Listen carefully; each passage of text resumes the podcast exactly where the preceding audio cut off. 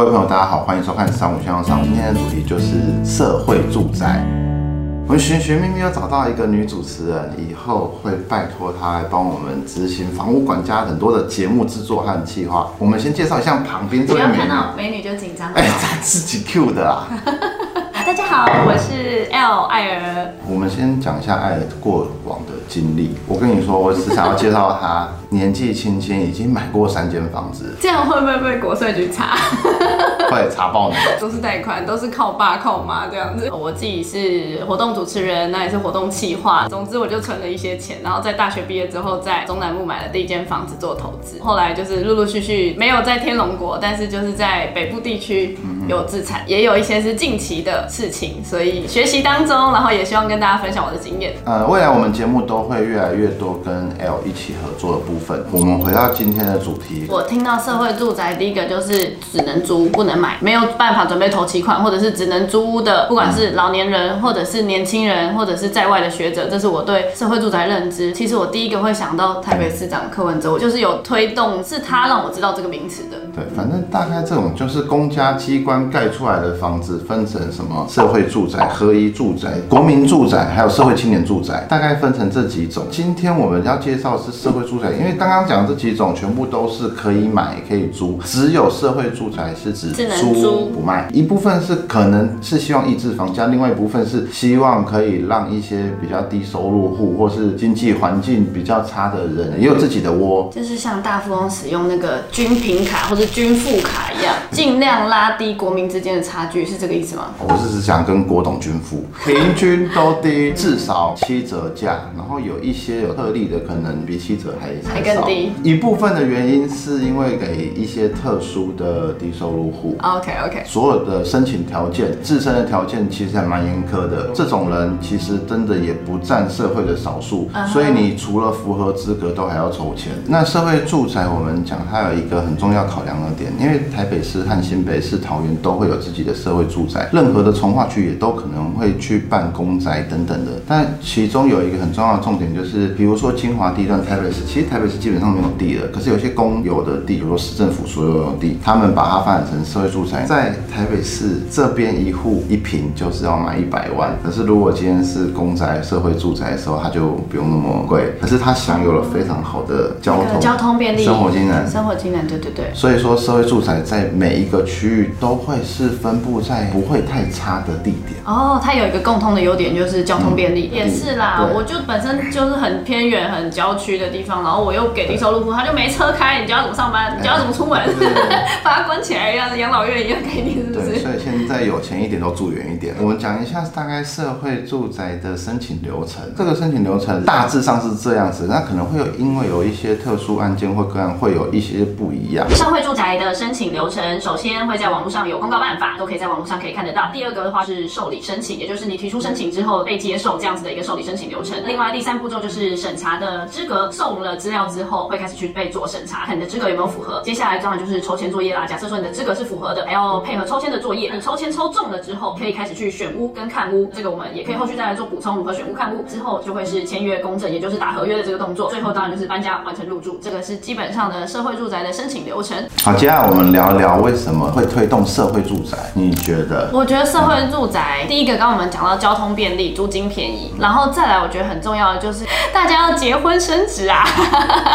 那你没有办法用买的情况下，我就觉得安居乐业、成家立业这种东西，可以在这个社会住宅当中去实现，这是我觉得社会住宅很棒的一点。现在很多人在唱衰说，以后少子化房价会暴跌嘛？这样讲是没有错，可是少子化代表以后台湾经济能力会下降，哦，对啊，所以其实产能就减低了嘛对所以，都是老人，没有那在国际。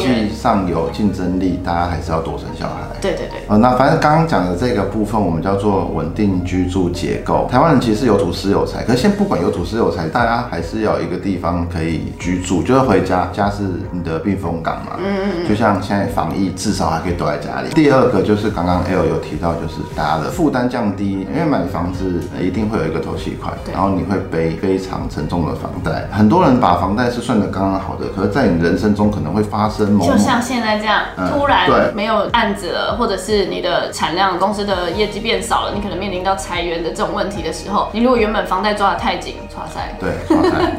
好，第三个我们聊聊社会住宅带来的居住品质是怎么样，有提升还是不好？是的，就是居住品质，在我所认知的台北市，它已经有很多的呃比较老旧的建筑，那不管是公寓或者是顶楼加盖、地下室啊结构的问题，那因为公寓屋龄的老化，所以要提倡更加安全，甚至于有一些人是在公寓当中等都更的。那如果住的归住的，就是平平安安没事，可是如果一个地震、一个天灾人祸的话，这些住在里面的人，也许是老年人，他可能卡吧遭被 k 对对对。这都是安全的问题，所以我们也鼓励，就是说符合这样子的低收入户啦、中老年人呐，或者是呃年轻人买不起房的人，可以往社会住宅这边去做发展，这是一个安全性的问题。刚讲的其实很重要，就是说新的房子，我们之前在公社群记里面有讲说，现在新的房子八楼以上，它都有两只逃生梯，嗯，可是旧式的公寓是没有。如果是国家的公安机关的社会住宅或者是公宅来跟旧房子做杜根的话，它可以带来更多人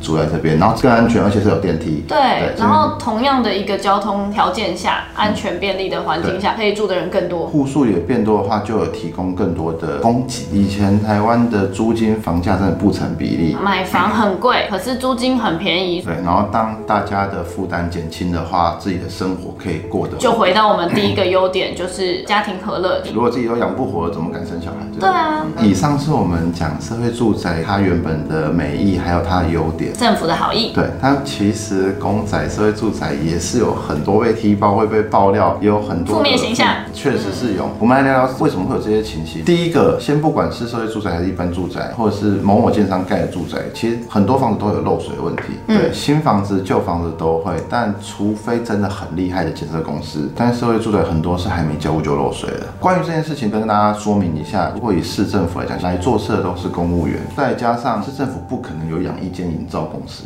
所以你是跟民间配合。是。那这第一个重点就来了，你有接过公家机关的案子有没有？有。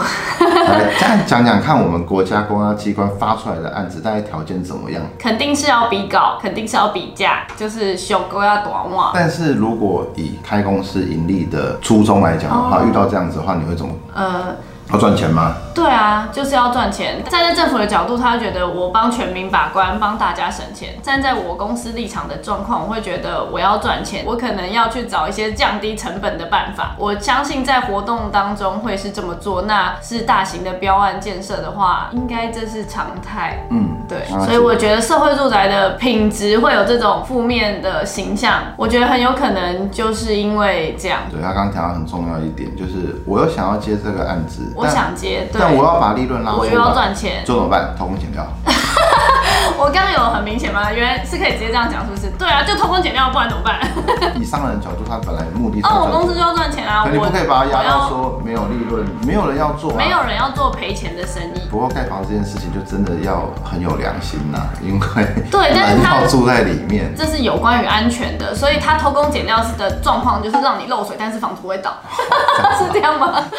好像你说也可以啦，网络上可以查到非常多例子，那这边简单两个例子跟大家分享哦。第一个就是大同名轮公仔有被爆料，他是没有提供工程设计图的状况下就直接施工了，这种情况是怎样？你工程设计图就没有，可是工人在做的时候，他就每天都做，他管你，他想怎样做就怎样做，没有设计图，不是最后一定没办法点交，因为他没有一个标准啊，所以你最后一定不会过关，因为你可能在某某安全检查的时候它就被打掉，所以说你没有施工设计图你就开始施工，这就是一个弊案了，工程就一直延期啊。对，但有可能施工设计图建筑师要画那个图的费用很贵，他们付不起，嗯，所以他们直接省掉，对，直接干。了。相信他们有自己画的图，可是他可能是没有送送审哦，工程延宕，大家就会对于这个品质是不是就会开始有疑虑了。第二个是永和秀朗青年社会住宅，有住户抱怨阳台废水啊渗透啊，然后还有那个大便味飘散很难闻啊，还有垃圾堆积啊，巴拉巴拉巴拉的。重点是他们提出的这些东西没有人解决，哎对，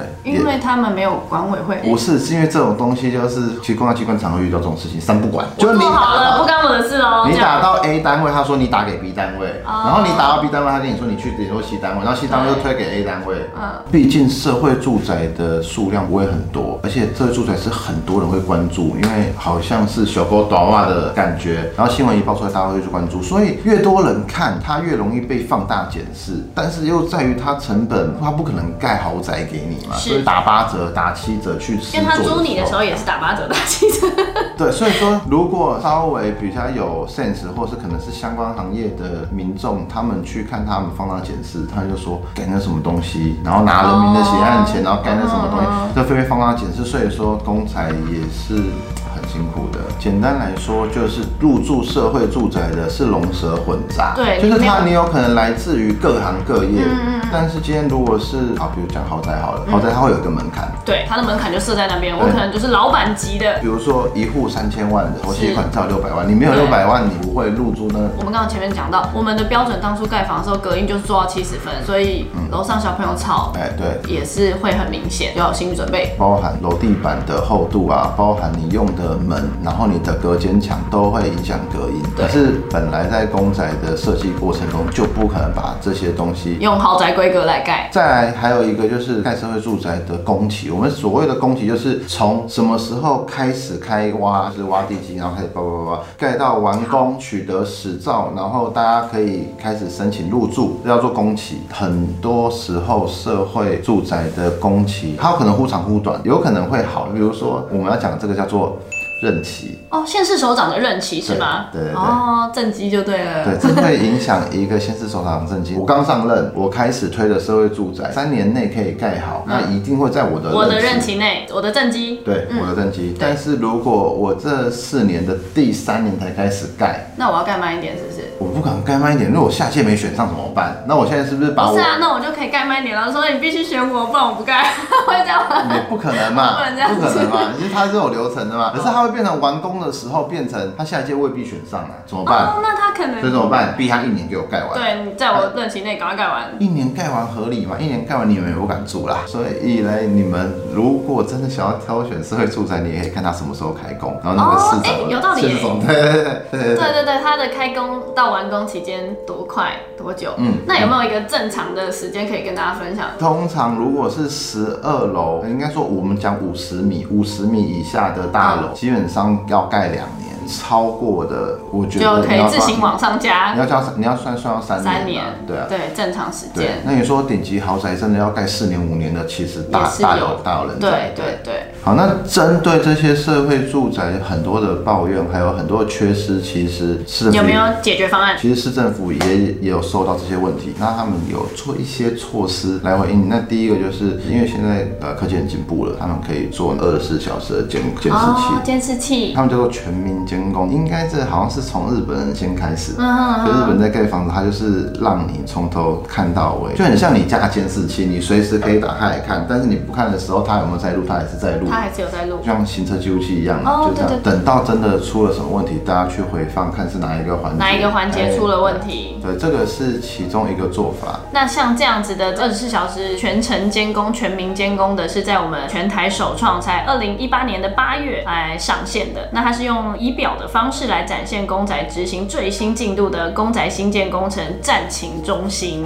反正它的各项工程数据，然后还会有各种的仪器，还有设备，去把所有的工程 SOP 化、量化，那大家可以去检视。然后在他们的主仪表板上面，可以看到现在的计划，还有总工程进度趋势、基地的新建进度、总出工数、预算执行进度、督导查核记录以及工作项目等等，还有即时画面和工地画面。其实很多人有在骂，但是市政府这些人他们做了很多很多的事情。那再来是要如何去申请计划？我要计划这块地要盖怎样子的房子？公家机关你去审核 proposal 是一堆学者来看哦，那然后那些学者有可能有一些不是实战单位的啦，不是说全部啦，有些不是实战单位，然后他就是凭着他念的教科书，然后再跟你讲规范、讲历史、讲哎对，这是很痛苦的一件事情。再来，计划就算过了，我们确定要盖了，资金哪里来？还要跟市政府申请预算，那你知道市政府要做非常多非常多的社会资源规划，是，然后又要被全民监工，所以资金的到位也是一个大工程。但是呢，房屋要出租，对不对？管委会在哪？谁要来负责去租这个房子，做包租公包租婆的这就是个动作？包租代管的部分，还要单纯成立某某公宅这一个处，就专门一整个团队，因为他们才知道这一栋的状况，他不可能是一组人，然后要负责 A 案、B 案、嗯 C 案、D 案。各县县市各区不会。哎，对，其实那很容易混乱的。对，最后就是刚刚提到的这些的人力要到位，所以政府在前端做了这么多事情，我们也不能一竿子打翻一船人，他们还是有他们辛苦的地方，而且我们要回到最好的是，这是政府的美意，回到刚刚那个家庭和谐的画面。其实还是要给予支持与鼓励。对啦，对，因为毕竟这是好意。好，最后我们来聊聊现在社会住宅面临最大的困境啊，被标签化，因为他们会觉得说，哎，这就是贫民窟啊。这个标签有点严厉耶，怎么会这样？就觉得说这边的人水准就是低落。Ted 可以跟大家分享一下，实际上大家心里在想什么？天使面跟恶魔面，恶魔的地方在想什么？他们觉得房价会受影响或者是什么的？应该是说大家都想要捡便宜啦，贪小便宜心态啊。啊，房子这种东西，题外话顺便扯一下，有一些人家境可能也没那么差，可是他要想办法让自己去符合那个资格。是，甚至有些开公司的，他没申报税，他就是低收入户，但其实他很有钱。大家标签化的原因，是因为他们觉得这是贫民窟吗？可是这一开始设计的就是要辅助支援一些没有能力租房子或买房子。那天使面就是希望大家安居乐业。那我觉得恶魔面的话，就是大家会觉得你跟我住在同一个社区，那我的房价不就会变低吗？你社会住宅在我附近，那我租房子不就也要租的很便宜吗？这是大家对于社会住宅标签化的其中一个原因。对啦，就是如果我们这几栋都是很不错的豪宅，不要说豪宅，一般不错的建案，然后中间出了一个社会住宅，因为社会住宅是指租啦，可是它就影响它的租金。可是今天如果是合一住宅或者是呃青年住宅，它就可以卖买卖的，对它买卖，它就会打乱区域的我们叫做市场行情或实价登录。实价登录，所以很多人可能会用这个实价登录，或是当然中介有可能会利用这些实价登录去做一些状况，在大家买卖房子的时候去操作。那反正我觉得东西都是一体两面呢。我们今天就是把利弊跟大家分享。如果你真的有机会考虑，或是你有朋友是有符合这样职业资格的时候，大家也可以去想一下要做什么样的选择。最后我们讲一下符合社会住宅的申请的资格，就是社会住宅出租的对象跟经济或是社会的弱势者，它包含了第一个是低收入户或者是中低收入户，那第二个的话就是有特殊的家境状况的问题家庭，那第三个的话是育有未成年子女达三人以上的家庭，第四个的话是于安置教养机构或者是寄养家庭结束了抚养，但是你没有办法回家，但是你又未满二十五岁的人也可以来做申请。第五个的话会是六十五岁以上的老年人，就像刚刚提到的，呃，可能原本住的公寓已经老旧了，想要汰换的。第六个呢是受到家庭暴力或是性侵害的子女或者是呃受害者，那他也可以来做申请，让他有个安全的地方。第七个的话是身心障碍者，哎，所以社会公仔也有在那个公仔的制作上面会有很多的残障坡道，就是这个一定是要对，一定有无障碍空间，对，无障碍空间。嗯，那第八是这就稍微尴尬了一些，就是像现在感染人类免疫缺乏病毒或是罹患先天性免疫缺乏的症候群。那第九个的话就会是原住民、受灾灾户、游民或者是其他经过主管机关认定共计十二类属于经济或是社会的弱势对象，就可以来做申请。另外补充还有就学、就业以及有居住需求的人都可以来申请。那第二个就是租金的部分，基本上都是七八折出租哦。当然，某一些比较旧的公宅，或者是某些比较特定的区域、特定的产品，它就会有再更低的。符合条件的人里面还是要抽签，所以运气也占很大成分。那在居住是有期限的，因为毕竟它量是有限的，人民就是这么多，然后想要租便宜的也很多。那所以说，一般租户的租期最长是六年，真的很弱势的家庭，它可以有十二年。那实际的租期还是要看个案的条件、招租的条件去决定。我是觉得这是鼓励推动的一件事情，然后我也认同政府做的很辛苦，但是给大家有需要的人自己去做选择，因为有利有弊，我们都已经分析给大家听了。那有一些是不可避免的状况，那大家可以依照自己的条件去选择，你要购屋还是要租屋这样子。还有一个重点就是，其实房子是拿来住的，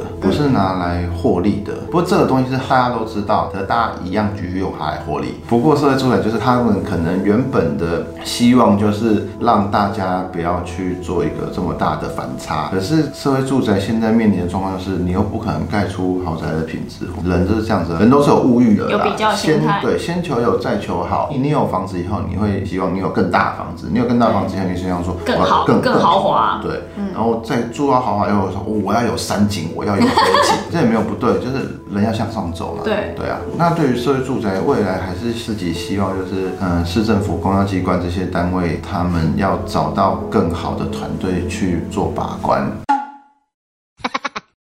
其实流言蜚语影响的不只是产品品质，还有辛苦工作的人他们真的在背后付出，但是却被这样骂声一片，前功尽弃，执政者可能也被，对就是说，哎、不懂，乱弄。对，乱弄，对。这是 TED 对社会政府的期许，那我则是对人民的期许，就是有需要的人，就是呃我 OK，你先用这样子的那个概念，希望大家就是让给真的有需要的人。口罩先给医护人员。对，就这样。反正关于社会住宅，其实所有的资讯，现在至少政府做到一个是它很透明，在网络上都公开。嗯可是你要去搜寻，它不会像广告一样打到你的脸书里面。对对对。对，可能就是每个月、每两个月就去关注一下有没有新的计划推新的出。建案啊这些现在东西都很透明，大家就要靠自己去争取。好，我们今天的播报就到这边，谢谢大家的收听。喜欢我们播报和喜欢我们节目的朋友们，记得订阅我们以及 YouTube 频道，或是加入三五先生赏屋脸书的讨论区，大家在那边可以良善的互动交流。大家再见，拜拜。